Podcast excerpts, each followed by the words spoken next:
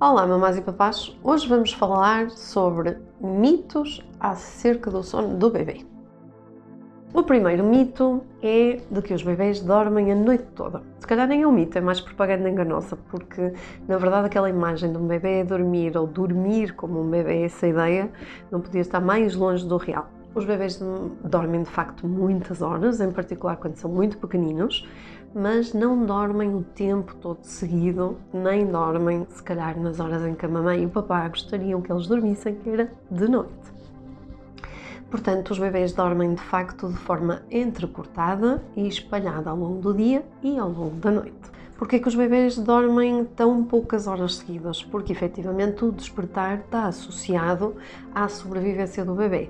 Não só para ele não entrar em sono demasiado profundo que pudesse pôr em risco a sua vida, nomeadamente a propósito, uh, com o risco de sofrer o síndrome de morte súbita, que já aqui falamos também, mas também porque ele precisa de se alimentar e nos primeiros tempos o, o estômago do bebê é muito pequenino e o seu cérebro consome mais de 70% da energia que ele ingere através da alimentação. E portanto acontece que várias vezes ele vai tendo que se alimentar, não só de dia, mas de noite também. Depois, eles dormem de forma diferente porque efetivamente são bebês e o padrão de sono do bebê não tem nada a ver com o padrão de sono do adulto. Ao longo do tempo, conforme as outras competências todas vão maturando, o bebê nasce sem saber andar, depois vai se sentar, vai gatinhar e depois mais tarde vai andar. Assim também acontece no padrão de sono. O padrão de sono do bebê quando nasce é muitíssimo diferente do nosso e por isso tem tantos despertares. Ao longo do tempo, ele vai desenvolvendo e o padrão vai se aproximando do nosso padrão neuronal do sono de adulto. Se quiser saber um pouco mais sobre os ciclos de sono do bebê e o padrão de sono do bebê e do adulto, nós temos aqui um vídeo que vai ajudá-lo a compreender bem essas diferenças e ajudá-lo a esperar por aquilo que é razoável em relação ao sono do seu bebê.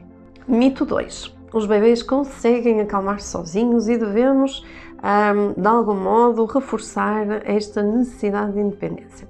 Não é verdade. Nós, quando estamos em stress, imagino, nós conseguimos sei lá, numa primeira fase até podemos chorar de raiva porque nos aconteceu qualquer coisa, podemos depois até passar por um período em que pensamos no que sucedeu, nas formas que temos de resolver o problema, ou podemos simplesmente precisar de fazer uma massagem, de ir falar com um amigo, fazer uma sessão de terapia, o que seja para aliviar este stress.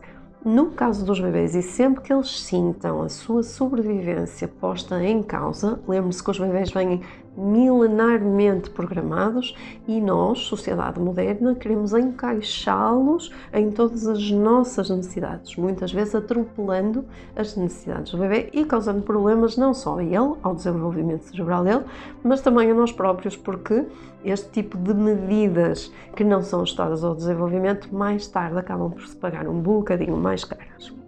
Então os bebês não conseguem acalmar sozinhos e eles precisam de um adulto para os acalmar e a forma que eles têm de mostrar que precisam de nós é através do choro.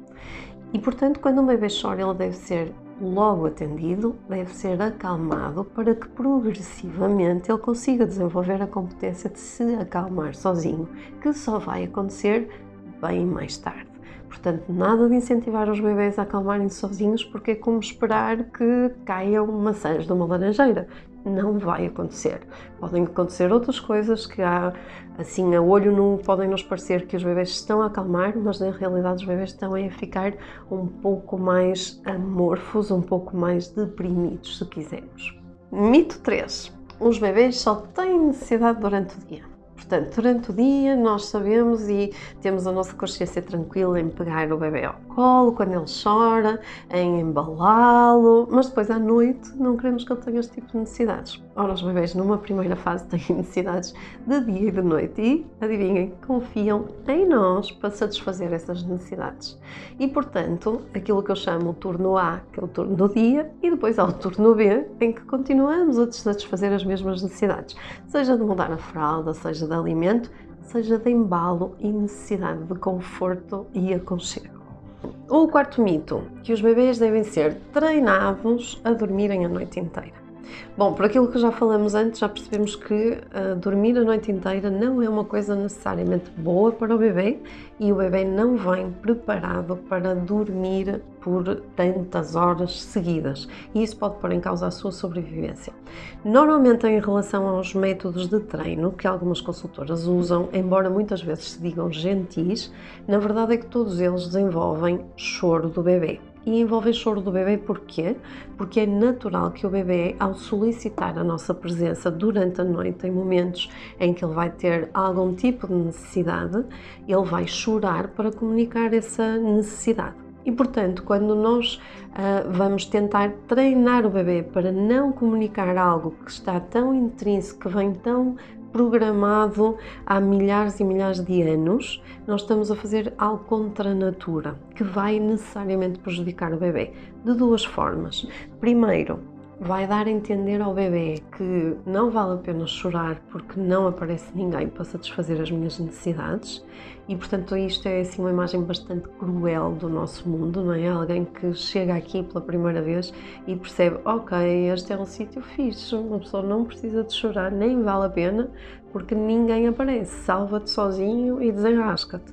Não é uma imagem que nós queremos passar nem do nosso mundo, nem de nós próprios enquanto pais.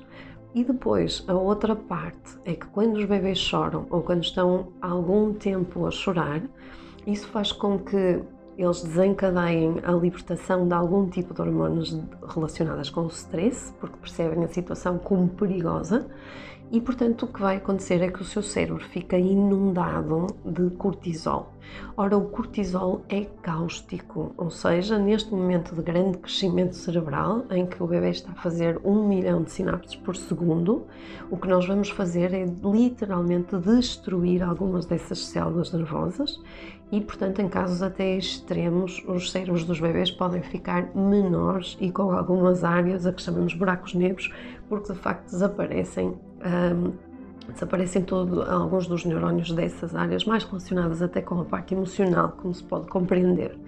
Portanto, treinar uma bebê a dormir a noite toda e com o envolvimento de choro não é uma coisa que nós devemos fazer. Para mim é considerado maus tratos e não devemos ter este tipo de comportamento para os bebês porque vai ter consequências a longo prazo. Para saber um pouco mais acerca do sono do seu bebê, eu escrevi este livro que se chama Socorro, o meu bebê não dorme, onde explica o desenvolvimento cerebral no primeiro ano e dá uma ideia daquilo que pode esperar acerca do sono do seu bebê, sem cair nestes mitos que nos fazem estar à espera de qualquer coisa que não vai acontecer. Boas leituras! Oi, são os vossos bebês e sejam felizes!